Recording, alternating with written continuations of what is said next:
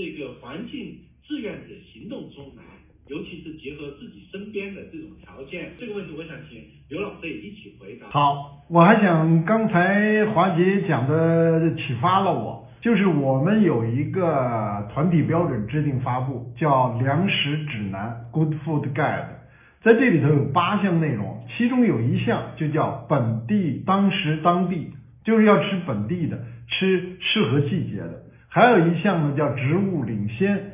那么我们一共有八条，希望大家有兴趣呢可以去看看。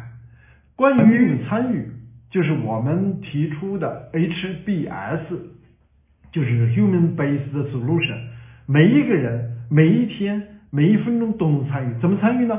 比如说你的购买选择，我们当时对一个著名的咖啡店提出要求说，哦，我们要自己带杯子喝咖啡。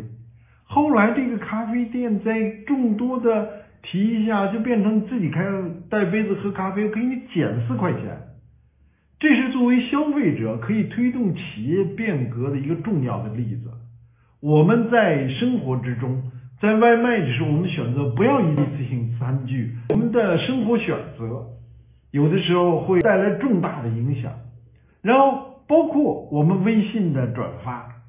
微博的阅览、点赞、评论等等，包括我们在一些时间上的这个相关政策方面的建议，都会每一个人每一天都去想一想、思考一下。面对新文明时代，我们就是有潮势、有火势，我们就是新文明的觉醒者。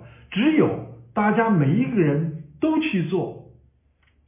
新文明的觉醒者和倡导者，在朋友聊天之中，在我们点饭吃菜的过程之中，在我们穿衣选择服装也是这样。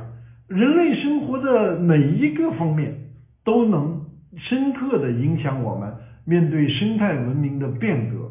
达尔文说的很清楚了，fit to fit，我们必须改变以适应，这是我们。每一个人都可以做的，我们也欢迎大家来关注我们绿会。最近我们正在启动一个关于散弃在荒野之中、河道之中口罩的捡拾计划、思考计划。我们现在还没有完全弄清楚所有的步骤，捡拾之后怎么处理，捡拾之中怎么自我保护，对保护者、对于志愿者的保护等等等等。但是呢，我们希望我们每天的行动。绝大多数都来源于志愿者的提醒、志愿者的举报、志愿者的倡导。我们希望更多的人呢来引领我们，共同走向生态文明。